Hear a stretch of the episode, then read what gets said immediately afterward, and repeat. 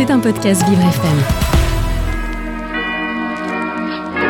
Marque-Page, votre émission littérature de 9h à 10h avec Charles Deveau. Bienvenue dans Marque-Page sur Vivre FM, troisième numéro de cette émission consacrée euh, au livre, l'émission littéraire de Vivre FM avec l'expert littéraire de Vivre FM, alias Charles Deveau, qui est en studio avec nous aujourd'hui, qui a choisi un livre en particulier à vous recommander ce mois-ci. Il s'agit de Belle Green d'Alexandra Lapierre. Il nous dira pourquoi il faut le lire et pourquoi il l'a aimé. Et puis nous avons une invitée de marque, elle s'appelle Sylvie Lebillan. Elle a écrit Les Sacrifiés, son cinquième roman paru aux éditions de Noël. Elle est avec nous pour en parler pendant une demi-heure sur Vivre FM. Vous écoutez Marque-Page avec Charles Deveau. Bonjour Charles. Bonjour Frédéric. Marque-page ce mois-ci avec euh, un choix de, de, Charles Deveau qui est euh, un peu particulier parce que c'est pas un bouquin récent, c'est pas non plus un bouquin très très vieux. de deux ans. Deux ans, euh, c'est Belle Green d'Alexandra Lapierre. Alors pourquoi, ce, pourquoi ce, ce livre vous a-t-il marqué? Alors pourquoi? Bah, D'abord, il, il, est très, il est bien écrit et puis en plus, j'ai aimé ce livre hein, car dans l'Amérique ségrégationniste du XXe siècle, Belgrine, courageuse et opiniâtre, fait tout pour réussir dans sa passion pour les livres en étant tour à tour bibliothécaire fiable et bibliophile génial. Elle goûte ainsi le, tourisme artistique et l'amour. Le style de ce roman est simple, mais il transporte l'imaginaire du lecteur. Belgrine, au début du livre, n'est pas servie par le destin. Elle parvient à obtenir son diplôme de bibliothécaire et devient celle de, l'université de Princeton dans le New Jersey, sous l'œil averti et très, du très respecté et cultivé Junius Morgan, qui n'est autre que le, le neveu de, de J.P. Morgan, euh, le, banquier très riche et qui, euh, et qui euh, collectionne, qui est un collectionneur d'art invétéré ainsi que de livres. Et donc, c'est son lieu de, de collection est, est, très très très fourni. Alors il, il engage Belgreen pour pour comment dire pour euh, pour ranger tout ça et son expertise aussi. Et puis ben, Belgreen a été conseillé par Junius Morgan. Elle a été introduite par Junius Morgan auprès de son son oncle JP Morgan. Alors ouais, donc JP Morgan c'est un propriétaire bancaire milliardaire. Alors alors, il est collectionneur de livres de, et de femmes aussi. Mais il est, euh, il est un caractère bien trempé et changeant. Alors, il trouve en Belle Green une collaboratrice hors pair ainsi qu'une alliée indéfectible. Il faut lire ce livre en ce moment car il redonne ses lettres de noblesse à la, culture, en la plaçant au cœur de son intrigue. Mais il traite aussi du racisme qui reste malheureusement un fléau planétaire. Donc c'est euh, Belgreen d'Alexandra Lapierre, il est disponible chez Pocket. Oui, et Alors je précise quand même que vous n'êtes pas très en forme, mais vous avez fait le, voilà, un effort pour venir quand même à, l'antenne. C'est aussi pour ça que c'est un peu moins fluide que d'habitude et que vous avez été obligé de lire vos notes cette fois-ci. Oui, voilà, c'est ça. n'est pas coutume. Ah, vous allez pouvoir sortir de vos notes avec notre invitée Sylvie Lebihan. Bonjour Sylvie. Bonjour. Merci de participer à cette émission. Alors vous euh, aussi une lecture à conseiller, n'est-ce pas Charles? Oui. Euh, Les Sacrifiés, paru chez, chez De Noël. Alors je vous avoue que tous les deux et presque tous les trois, puisque on a aussi un monsieur culture chez Vivre FM qui a qui, qui m'a chippé le bouquin sur mon bureau et qui et qui l'a commencé. Euh, on est tombé sous le charme. Alors pour moi, ce livre est magistral car il est porté par une plume d'une grande finesse et est très bien ciselé. De plus, cette œuvre a pour héros un cuisinier fictif d'origine gitane et andalouse qui va traverser tout un tas d'épreuves et de joies. En rencontrant des figures célèbres telles Federico Garcia Lorca et Jean Moulin et bien d'autres, euh, la, prouesse de ce livre, c'est que même les, euh, les, personnages fictifs pourraient très bien exister. C'est ça qui m'a qui m'a beaucoup plu et, euh, et voilà. Et voilà, voilà. Et j'avais quelques petites questions Bien sûr. à vous poser. Bah, d'abord, merci, hein, parce que. Je vous en prie, je vous en prie. C'est un éloge. Et donc, euh, je voulais savoir quels étaient vos liens avec l'Espagne. Alors, absolument aucun. Euh, à dire que euh, je ne suis, j'ai aucune origine espagnole, mais simplement je suis dingue, passionné par la poésie de Federico Garcia Lorca. Et donc, comme dans le livre que j'ai écrit juste avant, euh, je parlais de Curzio Malaparte. Je n'ai non plus aucune, euh, aucun lien avec l'Italie. Euh, j'aime, j'aime rentrer dans la vie dans, dans, le, dans l'histoire de, de, de ces écrivains, de comprendre leur engagement. Les deux ont été engagés auprès du peuple et, euh, et auprès des opprimés. Et donc, je, c'est vrai que Federico Garcia Lorca est mort en, en héros, en martyr. Oui, il, est, il a été fusillé. il a je été crois. fusillé. Et il était d'une, il est, c'était un personnage solaire. Et c'est ça qui me plaît. Ah, c'est vrai que j'ai j'ai beaucoup aimé le, le portrait que vous, vous en faisiez parce que on a vraiment l'impression qu'il est, euh, qu'il est tendre et lui-même le dit je veux vivre libre. Oui, Mais il est, comme, c'est la, comme on est dans, en pleine guerre civile Oui. et qu'il est homosexuel et qu'il vient d'un d'un milieu assez aisé, c'est pas, c'est pas très facile pour lui de, de vivre. Mais c'est pour ça qu'il se rapproche des, des gitans. Et, ouais, Oui, c'est-à-dire qu'en fait, c'était moi ce que j'aime bien, c'est les gens, on va dire, euh, qui sont hors normes. Euh, je je- je- j'aime pas l'instinct grégaire, euh, j'aime pas l'idée de s'associer, d'être dans le conformisme. Donc, ce qui me plaît, c'est tout, mais même dans ma vie, c'est de rencontrer des gens qui ont un peu une- un grain de folie, un pet au casque. Et, et donc, euh, que ce soit Curtio Malaparte, que ce soit euh, Federico Garcia Lorca, eh bien, ils ont, ils ont ce, ce petit grain de folie, cette petite étincelle, ce- cette petite fêlure euh, qui, va me, qui, qui me passionne. Et c'est vrai que c'était pas facile pour lui, dans la mesure où il était homosexuel, de vivre au grand jour ses amours. Voilà, oui. Mais d'ailleurs, je crois que dans le livre, il, il essaye de se mettre en ménage avec euh, une femme, je crois, non? Non, il a eu une expérience amoureuse avec Mhm. une femme, euh, mais ça c'est pas, enfin, il il il l'a pas vraiment conclu, puis ça Ouais. lui a pas plu. D'ailleurs, il dit que le, son plus grand pro- problème, c'est que il aime pas les femmes, il préfère leurs Il frères. préfère leur frère. Ouais, ça m'a amusé, ça. D'autres questions, Charles? Non, pas, pas spécialement. Alors, comment on fait pour écrire une telle histoire? Est-ce qu'on commence euh, par cette passion pour euh, Garcia Lorca? Est-ce qu'on commence par imaginer le scénario du livre? Parce qu'il y en a un, c'est une véritable épopée que vit, euh, que vit. Par, par quel bout ça commence? Elle est, elle est où la, la fêlure, comme vous disiez, ou l'étincelle? Alors, euh, je fais jamais de scénario hein, de, mon- de mes livres. hein. C'est-à-dire que en fait, j'ai une idée, je me la raconte dans la tête. J'ai la chance d'avoir une plutôt une bonne mémoire et une mémoire sélective, c'est-à-dire que j'ai tendance à me raconter l'histoire, Euh, et puis l'histoire elle va changer euh, au fur et à mesure. Je prends pas de notes, et puis à un moment, je vais trouver la fin de l'histoire. Donc je vais me raconter Donc comme si je sans racontais filet. sans filet. Et je vais me la raconter comme si je racontais avant quand j'étais quand j'étais quand mes enfants étaient plus jeunes, je leur inventais des histoires pour Au dormir. fur et à mesure. Au fur et à mesure, comme ça, ça arrivait comme ça. Et, euh, et là, il se trouve que lorsque j'arrive à la fin, parce que dans tous mes livres, on ne peut pas deviner la fin. Et c'est ça qui m'intéresse. C'est-à-dire que je, je suis dingue de polars, j'adore les polars. Et je me dis que je déteste les livres où il n'y a pas de fin, ou alors la fin est un peu décevante, enfin il se passe pas grand-chose. euh, bon, moi j'aime bien, euh, j'aime bien surprendre. Et quand j'ai la fin, je remonte vers le début. Parce qu'on est obligé de, de, de- comment dire, de d'instiller des détails, des, des petits, des petits. euh, Et vous avez déjà écrit les- l'essentiel, vous trouvez Alors, la fin et vous remontez C'est des recherches. C'est des recherches. Beaucoup, beaucoup, beaucoup de recherches. Un peu comme un peintre. non Un- oui, exactement. Voilà.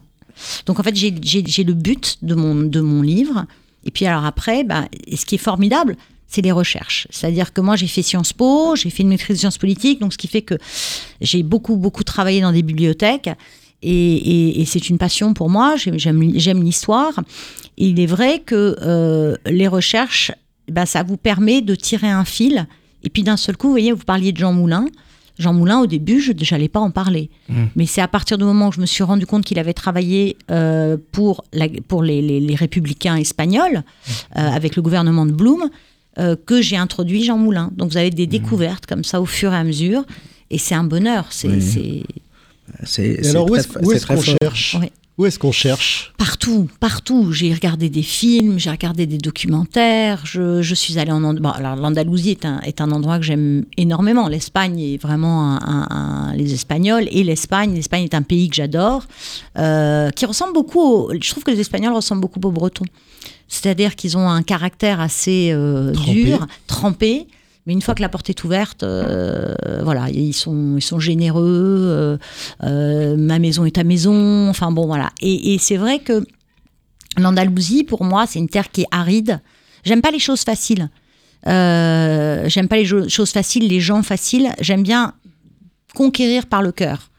À savoir que j'aime bien que les gens apprennent à me connaître, que j'apprenne à les connaître et qu'on décide ensemble euh, si on doit faire un bout de chemin Mais ça demande du temps, ça. Faut, faut être immergé. Bah oui, mais euh, j'ai la chance d'avoir un métier à côté, mais qui euh, me permet aussi de voyager et qui me permet aussi d'avoir du temps et, et de pouvoir vivre à fond mes expériences d'écriture. Alors, ce métier, quel est-il?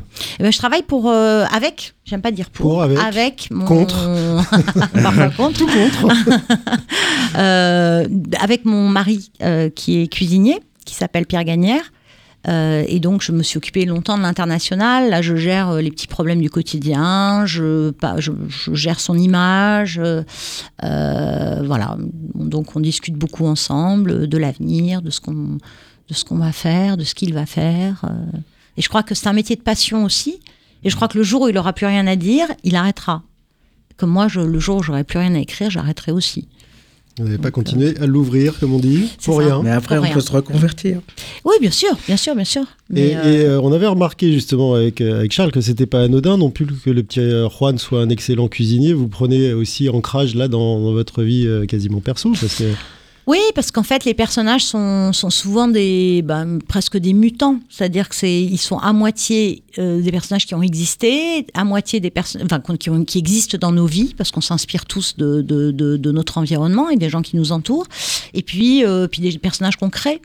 Mais euh, on crée toujours à la base avec avec des bases qui, qui existent. Donc euh, ce petit cuisinier, en fait, j'avais, en fait, c'est l'histoire d'un, c'est l'histoire de ce cuisinier, Mmh. de ses amitiés, de ses rencontres.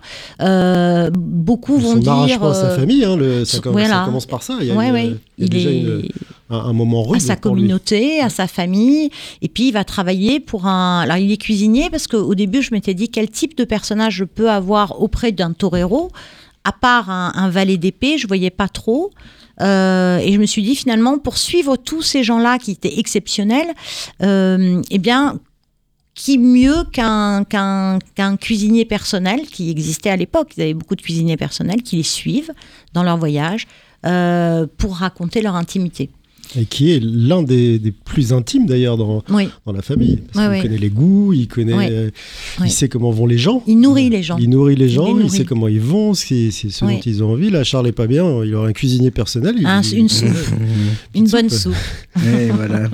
Et et alors ce torero euh, magicien, donc euh, une star, euh, Mhm. une star de ce, de ce milieu qui euh, change de vie euh, radicalement. Oui. Euh, ça aussi, c'est des choses que vous, vous aimez C'est-à-dire les gens qui vont Oui. pas faire 25 ans de carrière, la même carrière tout le temps ou, euh, Alors ça vont- dépend parce que si on a si on si on a le talent pour faire 25 ans de carrière et qu'en effet on a euh, le talent, je dis le talent même au niveau personnel, intime, hein, c'est-à-dire qu'on n'a pas besoin de, de la reconnaissance du public, Euh, continuer à, à- à- à faire ce qu'on fait bien. euh, ben, pourquoi pas 25 ans mais ce qu'il y a lui dès le départ c'est quelqu'un qui aime les lettres Euh, et puis, euh, c'est quelqu'un qui aime bien, alors ça encore une fois, j'aime bien ce type de personnalité, les gens qui marchent au bord du gouffre, c'est-à-dire qui prennent des risques, qui prennent des risques par passion, euh, par conviction, par, par amour. Eh bien, il est comme ça. Et à partir du moment où il s'est rendu compte qu'il n'avait plus rien à faire dans la tauromachie, il veut réaliser son rêve qui est d'écrire, qui est de se rapprocher des lettres.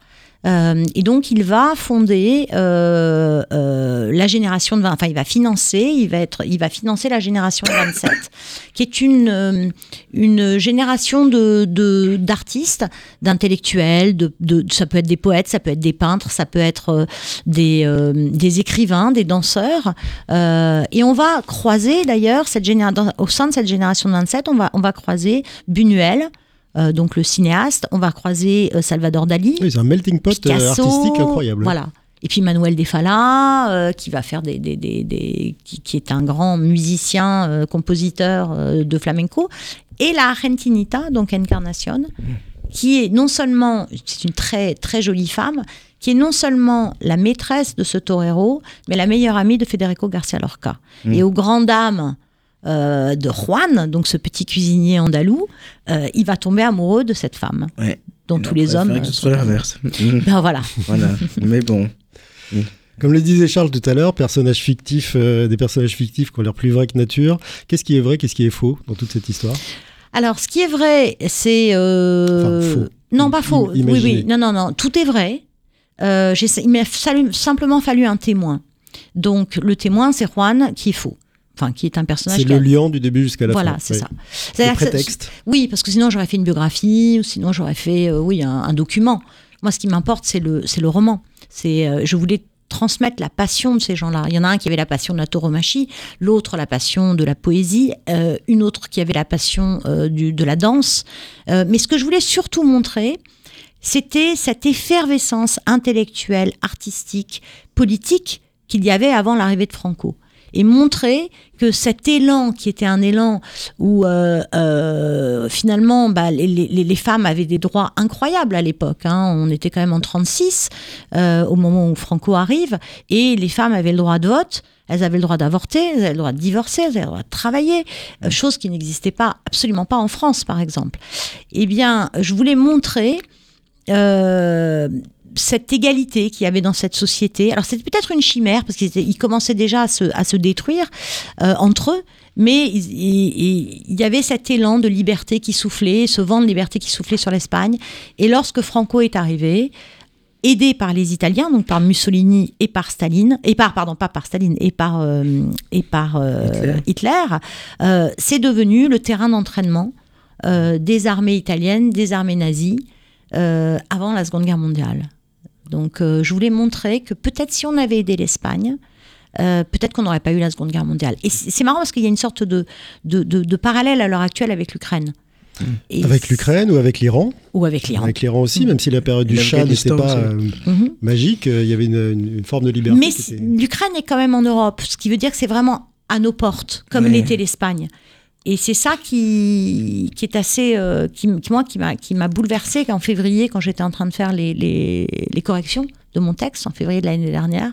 C'est que, voilà, j'ai vu des gens, je parle beaucoup des brigades internationales dans ce livre, Oui. brigades internationales étant des gens qui venaient de pays euh, comme l'Angleterre, les États-Unis, euh, même l'Italie ou l'Allemagne, se battre en Espagne aux côtés des républicains pour défendre l'idée de la liberté. C'était pas leur pays. Oui, l'idéal de la de liberté. C'était pas leur pays. Ils venaient pas défendre leur pays.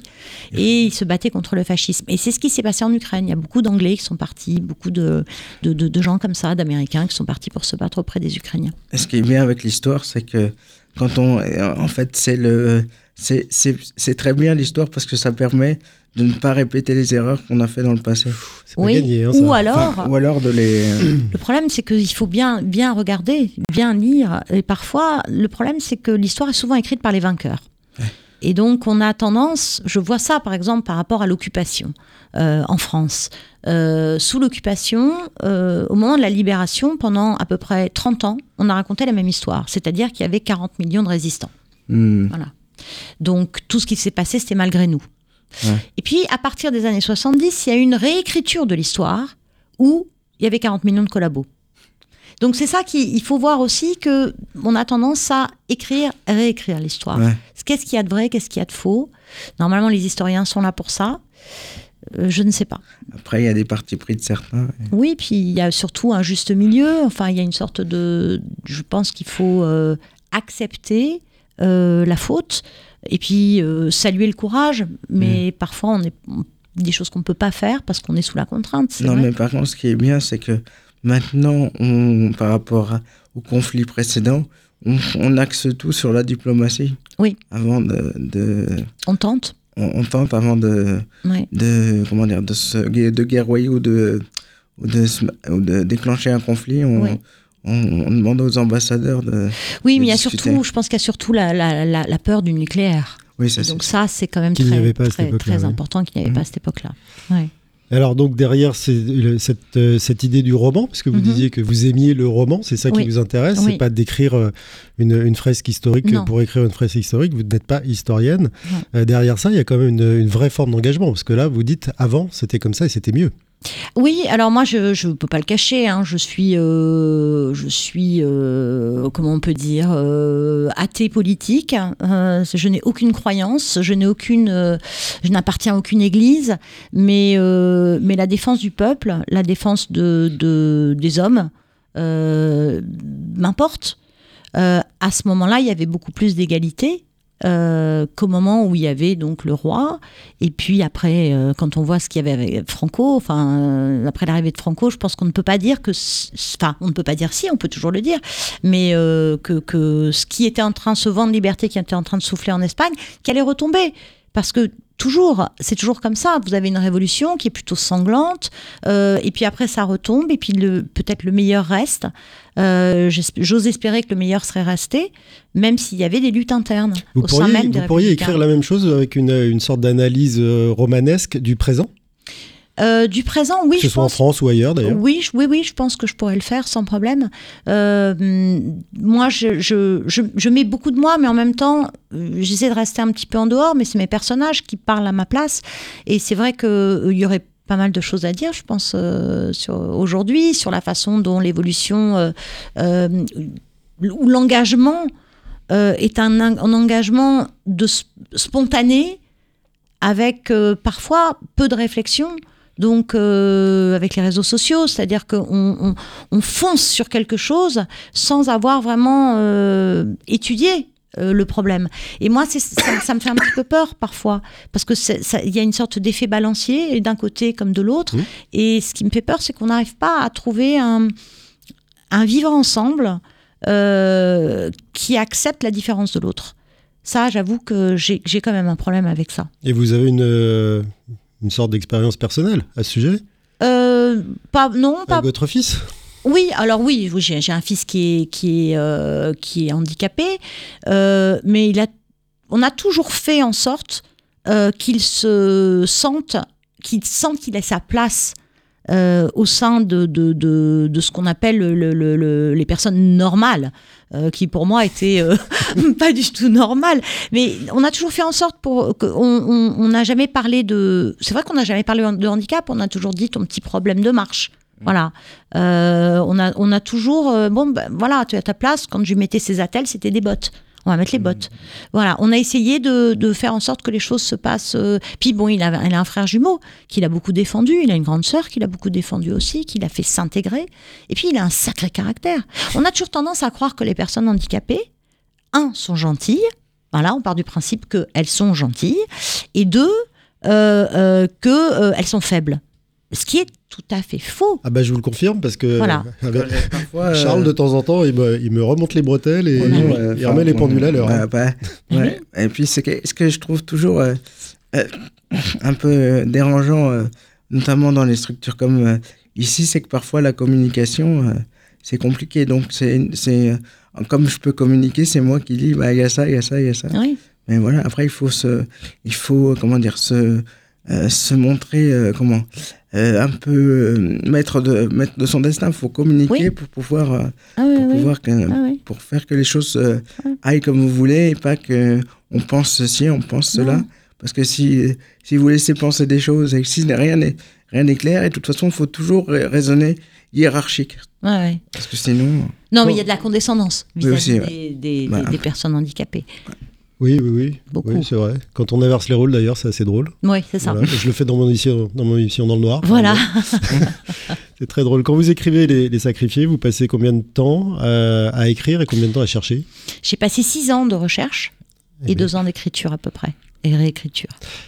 Vous avez quelle euh, analyse des, des infos qui sont distillées aujourd'hui, alors que ce soit sur euh, Twitter, Insta, Cyril Hanouna ou autre, où vraiment Ah, on est dans l'instantané et où les trains passent à une vitesse folle et où finalement on prend aucun temps pour faire ce que vous faites, c'est-à-dire voilà, nourrir une réflexion, nourrir une envie aussi, et puis pas, pas, pas sauter de l'une à l'autre euh, instantanément de, sans être euh, qualifié. Vous, vous voyez ça comment? Euh, bah, je trouve déjà que euh, on a, on a, on a choisi des gourous.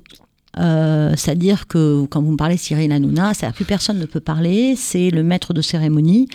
Euh, moi, je trouve que je, je, regrette. Alors, je vais passer pour une vieille, euh, une vieille, je sais pas quoi, conservatrice. Euh, non, mais moi, j'ai besoin de débat. J'ai besoin de débattre. J'ai besoin de d'apprendre de, de l'autre. Donc, on a besoin d'écoute dans ces cas-là. Euh, j'ai l'impression qu'on s'écoute plus. Euh, il y a un rapport de force qui est terrible.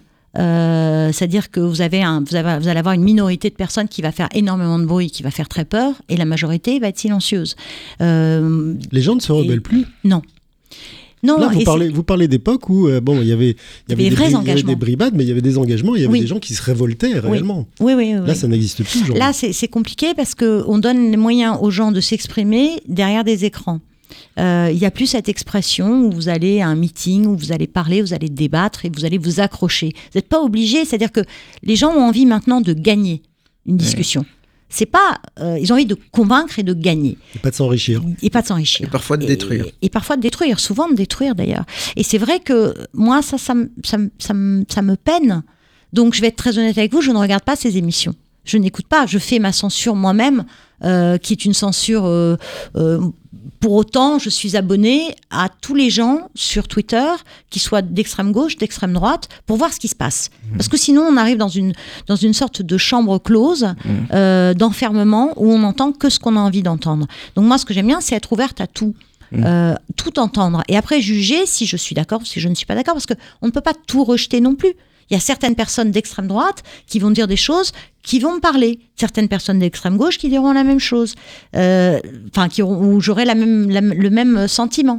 Euh, des gens du centre, des gens. Donc, c'est assez intéressant de, de, glaner ces informations-là, puis d'aller plus loin euh, soi-même. Par des. Là, par exemple, je suis en train de lire un livre qui m'a été conseillé par Albert Camus.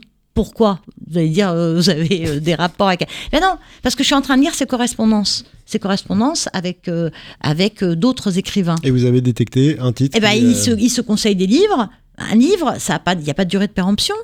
donc, je me suis dit, ben, je vais lire ça. Et c'est extraordinaire. Voilà. Donc c'est ces choses-là. Au niveau 2 de la recherche. Bah, c'est ça. juste sur les lettres de Camus. Non. Vous êtes euh, bah oui, sur, je, qui mentionne dans les. Bah lettres. oui, bah oui, bah oui. Ah, c'est exceptionnel. Ouais, j'aime bien. Et donc là, vous êtes enfin en, en, train de nous dire que vous êtes euh, déjà en phase de préécriture.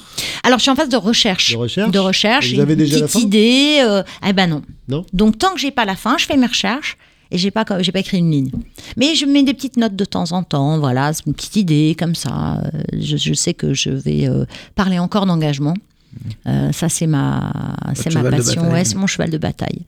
Euh, après, bon, bah, écoutez, il faut laisser des traces, hein, donc j'espère que ce sera une trace parmi tant d'autres, mais une trace quand même. Alors, votre enthousiasme personnel déjà a séduit pas mal de monde. Les sacrifiés, donc chez De Noël, a été euh, Mhm. pas, pas adulé, mais quasi hein, par Ouais, j'ai eu a un pas gros eu- succès J'ai pas vu une seule, livre, cri- ouais. une seule critique, euh, une seule Ouais. critique négative. Si, il y en avait eu une et je l'ai publiée sur Facebook, euh, voilà, parce que je me suis dit, il faut aussi euh, euh, laisser la parole aux personnes qui, euh, qui n'aiment pas. C'est la preuve que vous êtes pluriel, Voilà, justement, ce que exactement. vous disiez tout à l'heure. Bah, moi, je devais regarder Hanouna à ce moment-là.